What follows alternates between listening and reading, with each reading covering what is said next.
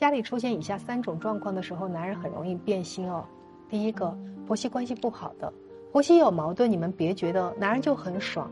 很多男人会觉得自己夹在中间，像拔河的时候那根绳，看起来谁都在争他，但其实两边拉扯着会让他特别难受。尤其是有了孩子过后，公婆过来帮你们带孩子，住在一起，如果天天因为怎么照顾孩子、吃什么、穿什么闹矛盾，你和老公去抱怨，婆婆又和他儿子抱怨，那这个时候男人就会觉得压力巨大，两个女人谁都得罪不起。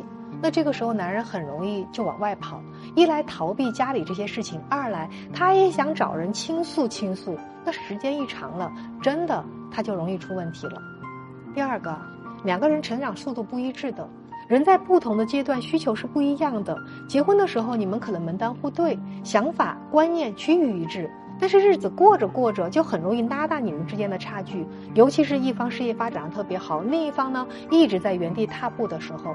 你们可别觉得女人不如男人，男人会变心。错，那些不如老婆的男人照样会变心。你们想一想，你每天想的都是如何完成 KPI，怎么赚更多的钱。他每天在家闲着，什么也不做。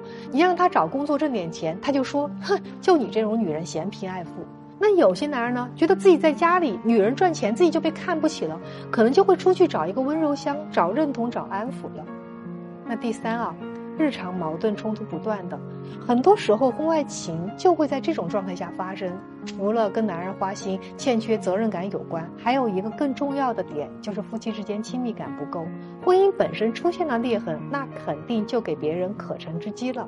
所以你们真的可以对号入座一下，如果这三种状况你们家开始出现或者已经出现了，那就要及时调整你们的相处方式，不然你们会很容易让关系受到伤害。